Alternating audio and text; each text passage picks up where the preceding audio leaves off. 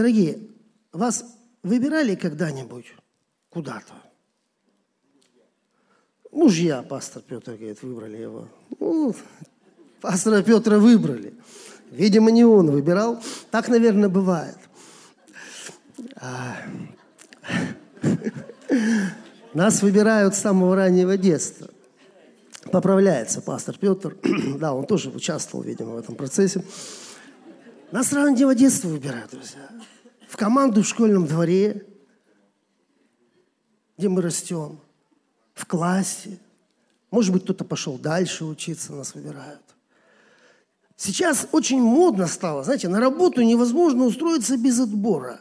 Знаете, конкурс проводят, выбирают лучшего. Как вы думаете, а Бог выбирает нас? Конечно. Мы все избраны им для того, чтобы иметь жизнь вечную. Все, что делает Бог в твоей и моей жизни, прежде всего связано с нашим личным спасением. И когда этот вопрос решен, Бог начинает спасать других людей через тебя и меня. Что же мне дает избрание Господня, кроме вечной жизни? Иоанн говорит, что нам дана такая власть на земле, называться детьми Божьими. А если мы дети Божии, то мы и наследники. То мы с вами обладаем всем, потому что написано, что все принадлежит Богу. А это уже серьезно, дорогие. Живем ли мы с этим пониманием? Думаю, не всегда и не все. Апостол Павел говорит, что наследник, пока он ребенок, пока он младенец, ничем не отличается от раба. Знаете, это так. Наша жизнь на этой земле, она как школа. Мы учимся здесь быть детьми Божьими. В другом месте апостол Павел сравнивает нашу жизнь с соревнованием, с ресталищем. Он говорит, что все бегут на этом соревновании, и мы бежим. Но некоторые бегут так, чтобы получить награду. И от того, как мы проживаем наши дни на этой земле, зависит величина этой награды. В притче Иисус рассказывает, однажды господин вернулся. Вернулся к слугам своим, которым что-то дал, когда уходил. И вот он решил сосчитаться со своими слугами. И если вы помните эту притчу, я думаю, многие помнят, он дал одному в управление пять городов, другому десять. Это правильно. Потому что основное, основное призвание, основное дело детей царя управлять. Но когда это стало возможным? Это стало возможным, когда господин вернулся второй раз. Речь идет о веке грядущем. Там мы получаем награду.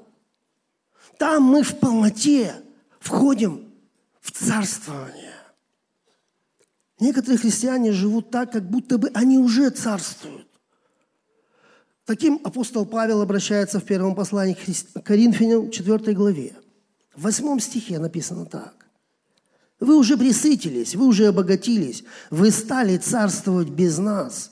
О, если бы вы и в самом деле царствовали, чтобы и нам с вами царствовать. Апостол Павел не отменяет наше призвание быть детьми Божьими. Конечно, мы призваны быть царями и священниками. Апостол Петр говорит, мы царственное священство.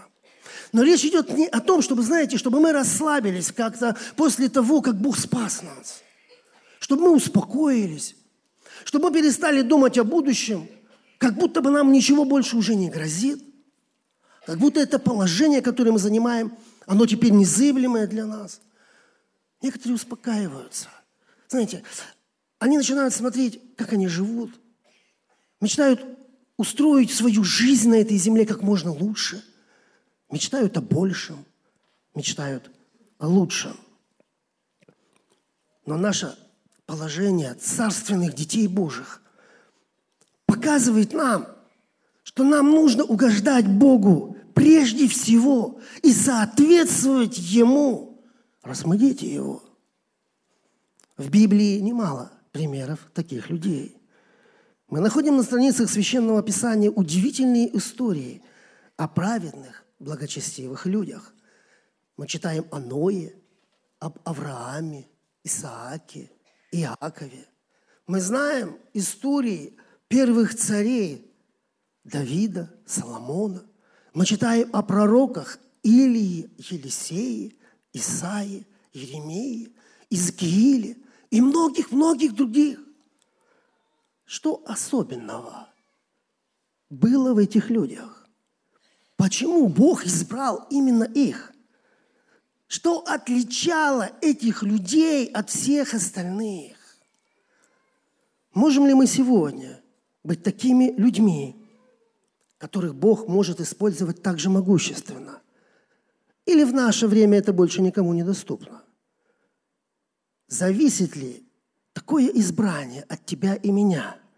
Или это всецело промысел Божий, нам недоступный и нам непонятный?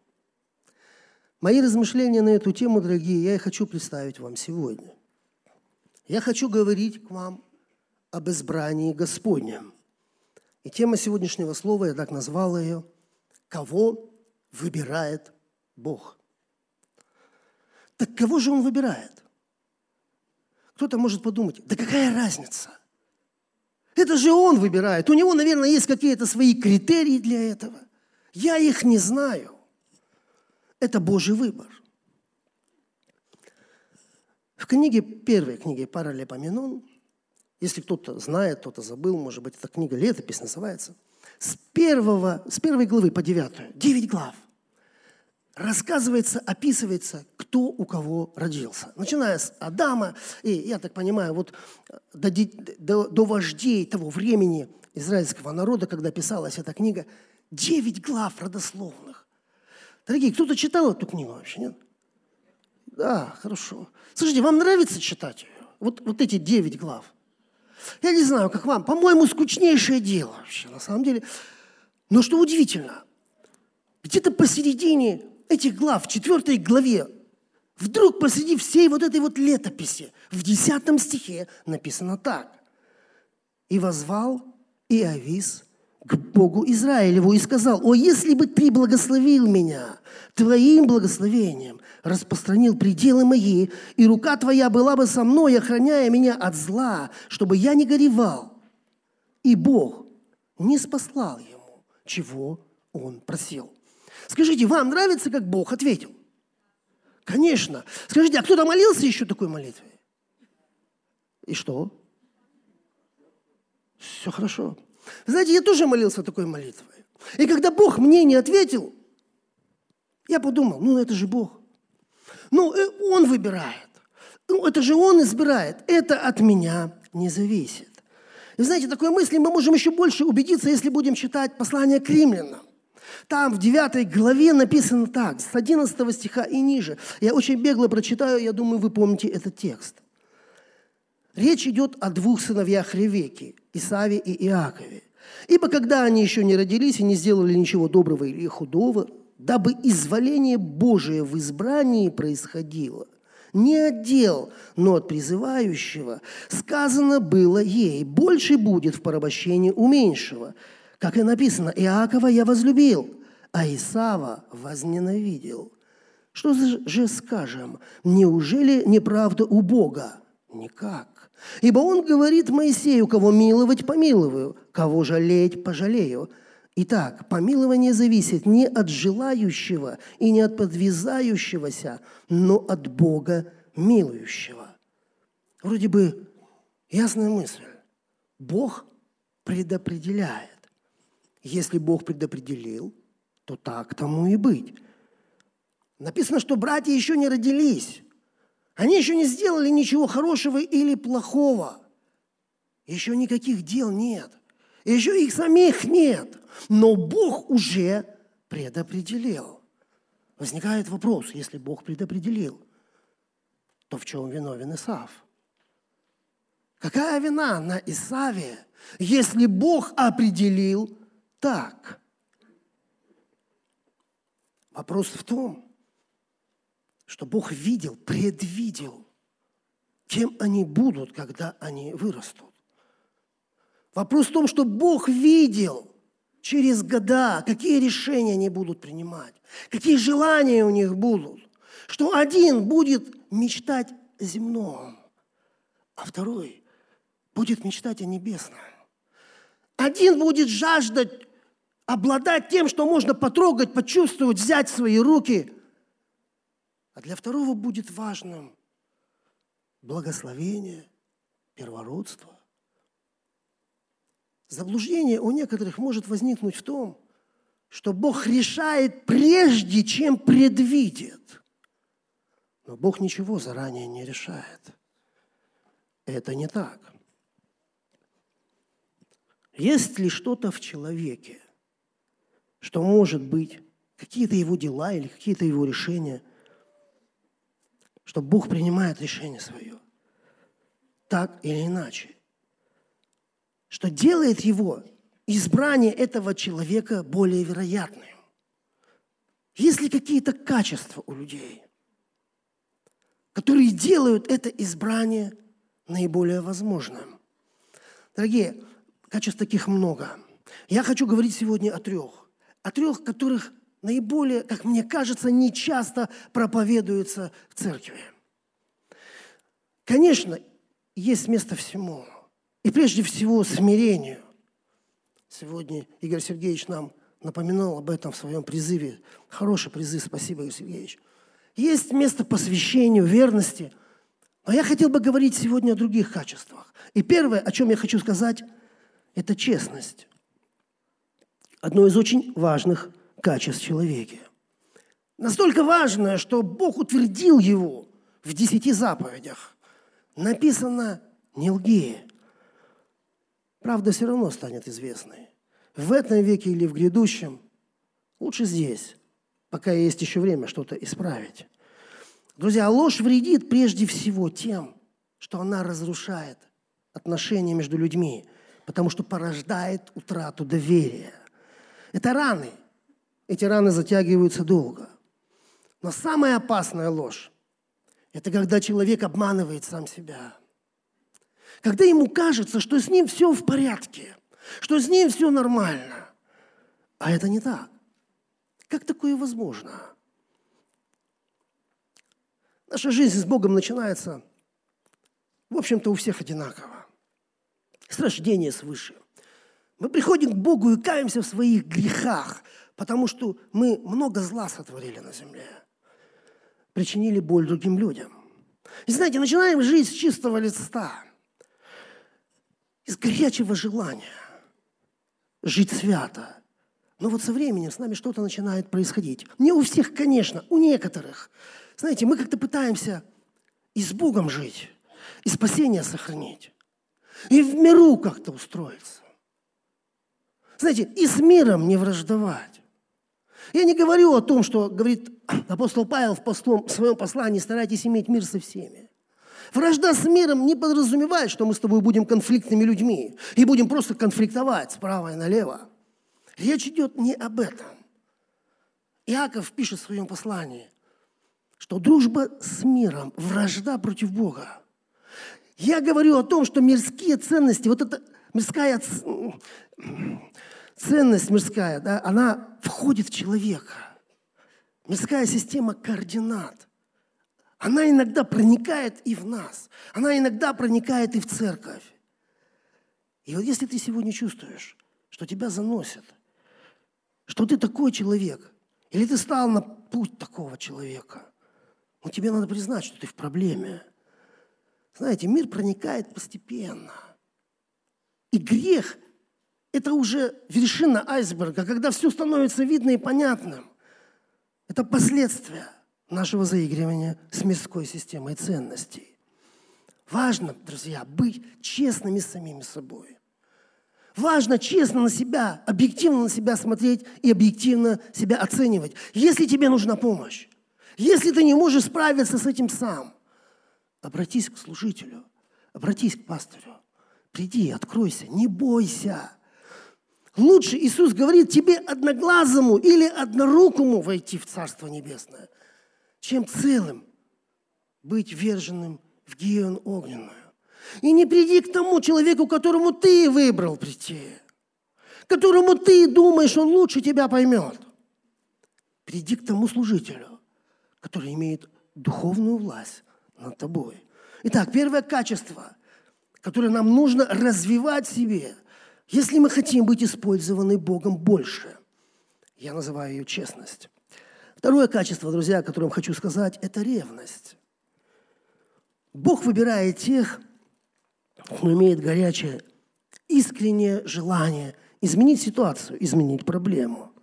Богу нравятся неравнодушные люди, друзья. Люди, которым не все равно. Кто не проходит мимо боли, мимо горя, мимо нуждающегося.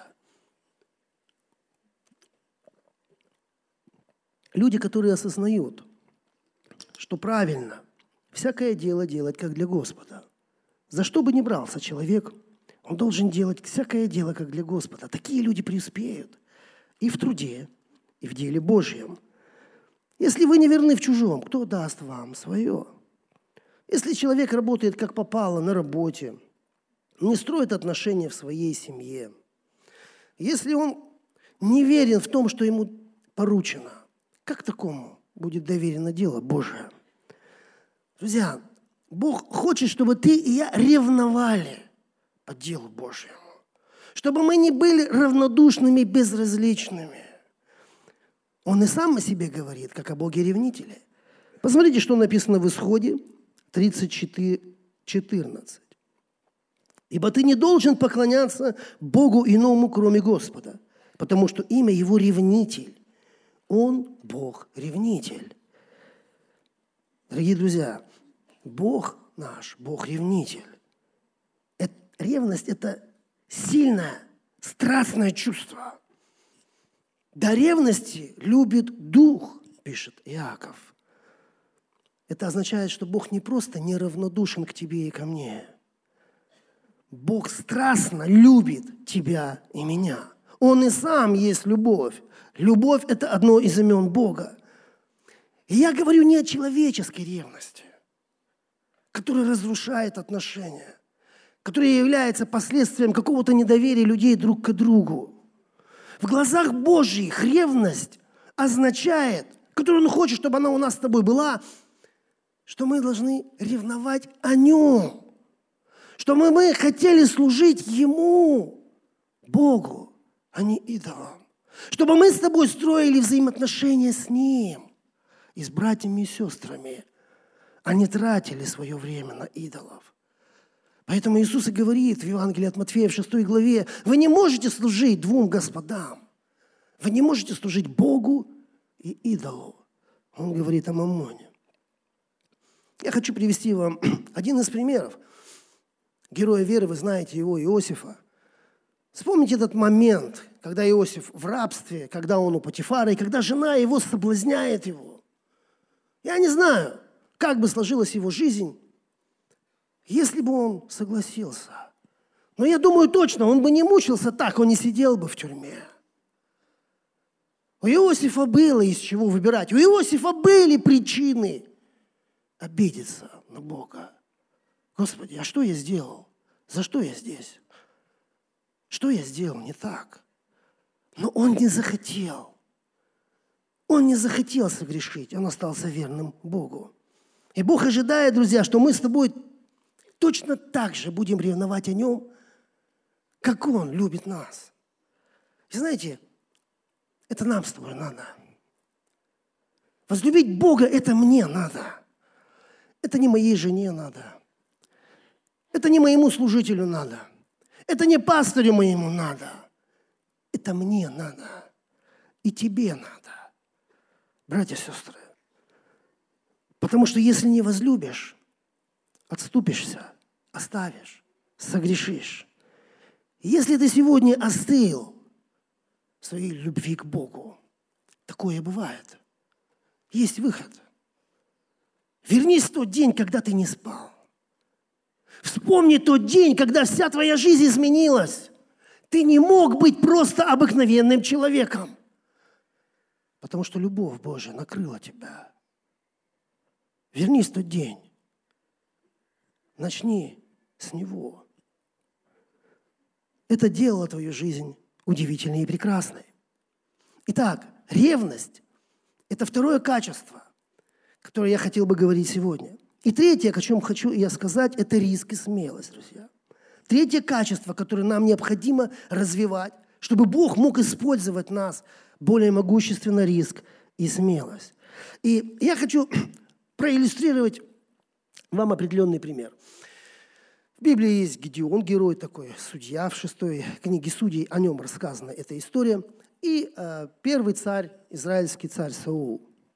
Вы знаете, я, когда готовился к этому слову, вдруг обнаружил, что у обоих этих людей очень много общего.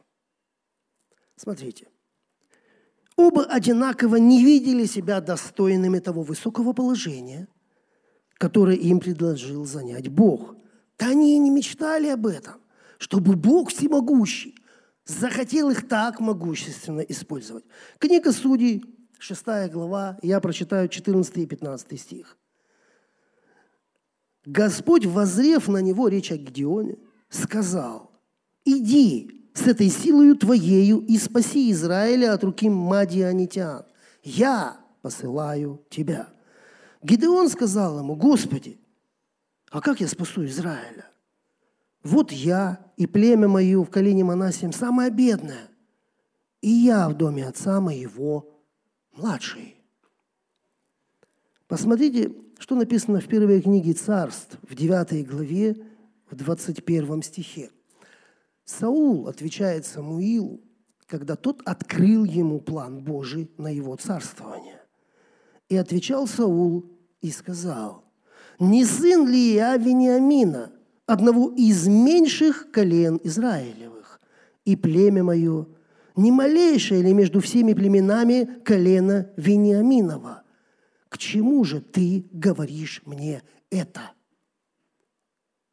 Смотрите, как будто это говорит один и тот же человек. Годы прошли, но как будто бы одна и та же история повторяется.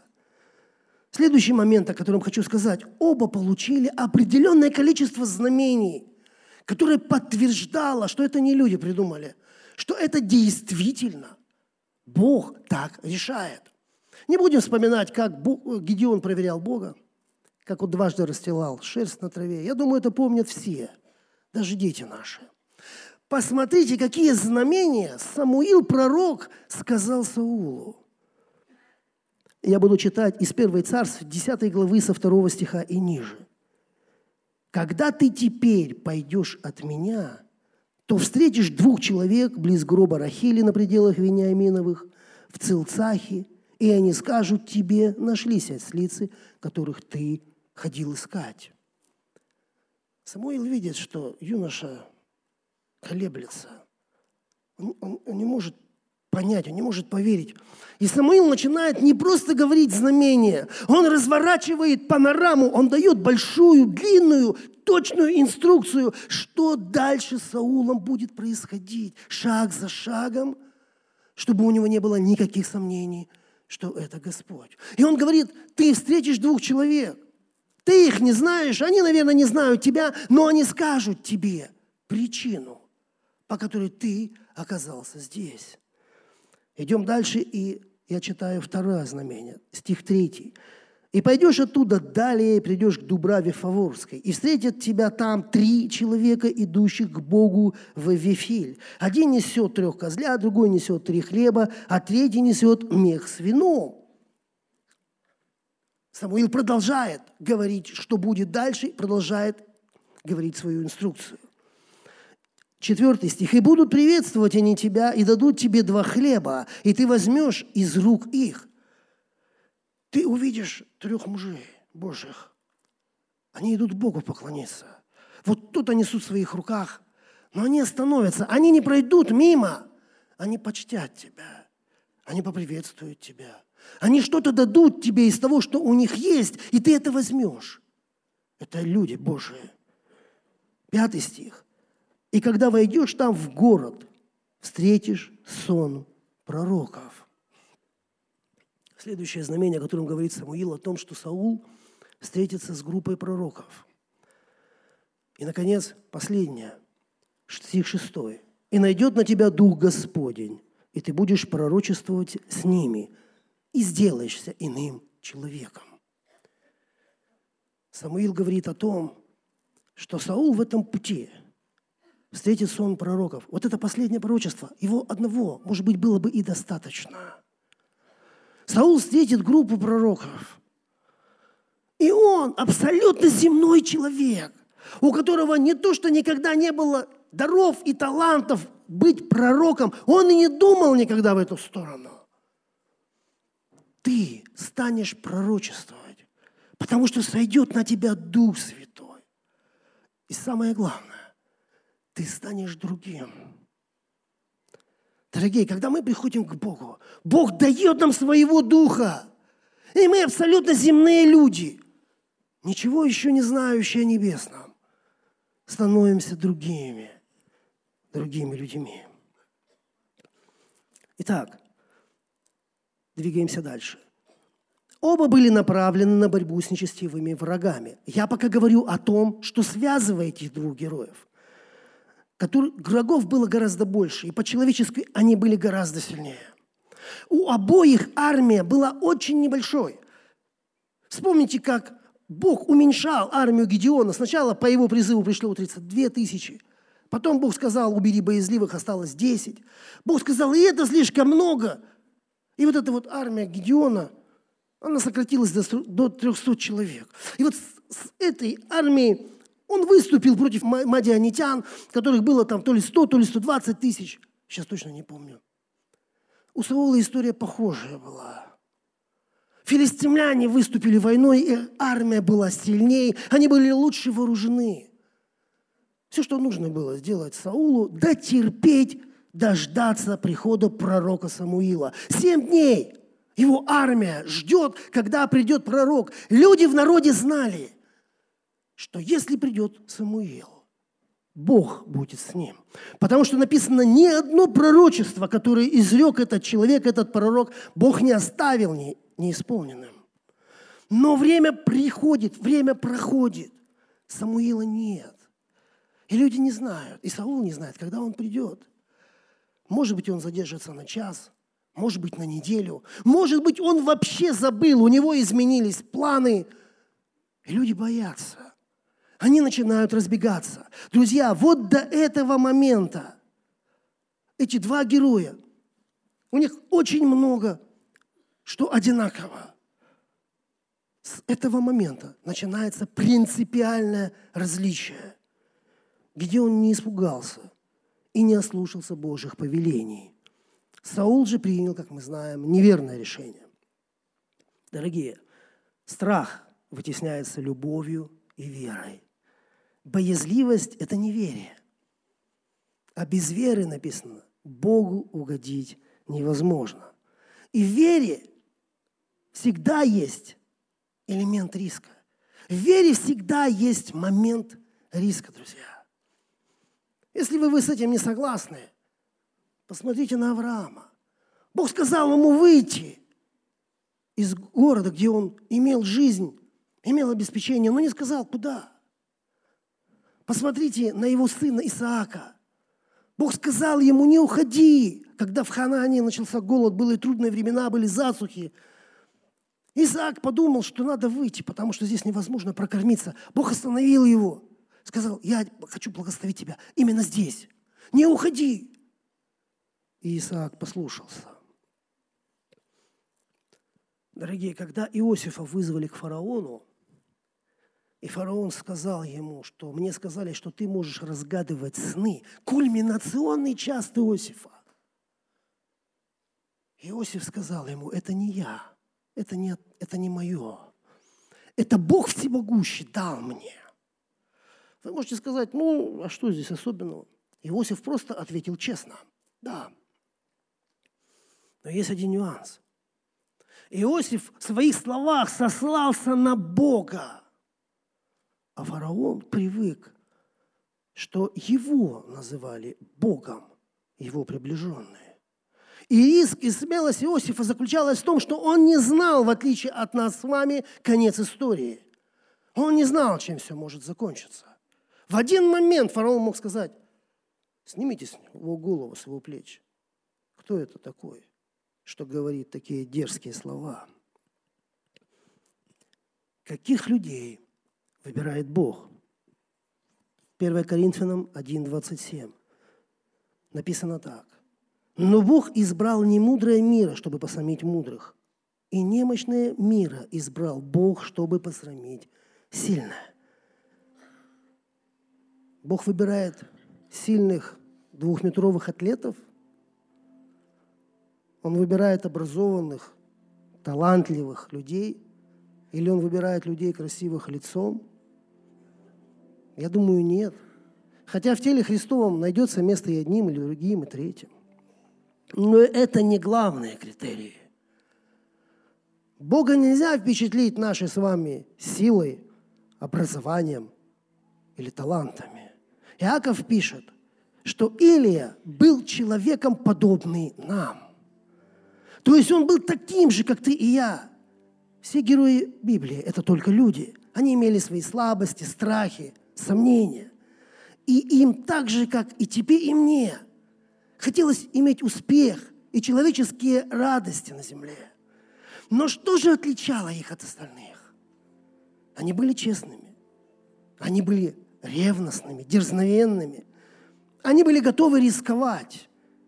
Они поняли, что без Бога они просто люди, которые ничего не могут делать. Иисус однажды сказал, без меня вы не можете делать ни что-то. Без меня вы не сможете делать ничего. Чем отличались эти люди? Они страстно хотели познать Бога. Для них Бог стал важным. Они захотели понять Его замысел. Дорогие, Бог выбирает тех, которые выбирают Его. Им было мало понимания о Боге, которое они имели. Такие люди захотели пойти дальше. У них есть жажда. Жажда по правде, жажда по истине, жажда по Богу.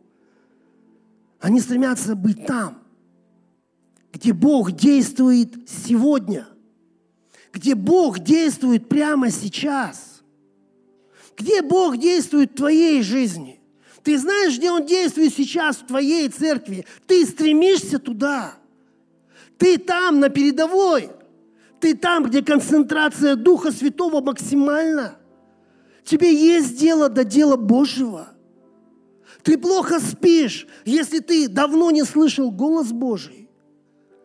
Ты страстно желаешь, чтобы возлюбленный души твоей говорил с тобой. Ты хочешь быть в присутствии Его. Иезекииль 22, 30. «Искал я у них человека, который бы поставил стену и стал бы предо мною в проломе за сию землю, чтобы я не погубил ее. Бог ищет таких людей. Его глаза обращены на землю, к людям. Он ищет человека, который захотел бы стать в проломе за народ и за землю. Написано, что Божьи глаза обозревают всю землю, чтобы найти тех, чьи сердца вполне преданы Ему. Бог ищет верных, честных, преданных, ревностных, неравнодушных. Мы с тобой такие. Богу нравятся дерзновенные люди. Подумай, ты сегодня нравишься Богу?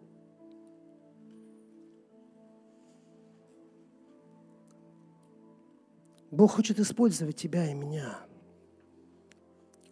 масштаб этого использования может быть разный.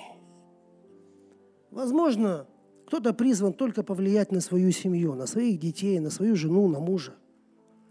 Кого-то Бог поведет дальше, и он повлияет уже на весь свой род, на родителей, на дядей, на тетей, на племянников и племянниц. Кто-то пойдет еще дальше. Но Бог хочет использовать тебя и меня – Бог хочет, чтобы туда, куда мы с тобой пришли, Он пришел вместе с нами. Потому что мы носим Его Дух в своих телах, этих глиняных сосудах. И нет в нас с тобой ничего особенного и ничего доброго. Вот драгоценная жемчужина, которую мы имеем, это Дух Святой, который так сильно нужен этому миру, который так сильно нужен людям. Что нам с тобой для этого нужно сделать? Захотеть этого и возлюбить Бога. Как много, друзья, зависит от нашего желания. Давай подумаем, когда мы последний раз с тобой исполнялись Духом Святым, переживали Бога? Дома, у себя. Когда мы устраивали жертвенник хвалы, просто так, из любви к Богу. Когда в последний раз мы принесли какую-то жертву особенную, не потому, что услышали призыв в церкви, не потому, что узнали, что есть какая-то нужда, а просто так, из любви к Богу. Могу ли я вспомнить тот день, когда Бог последний раз разговаривал со мной?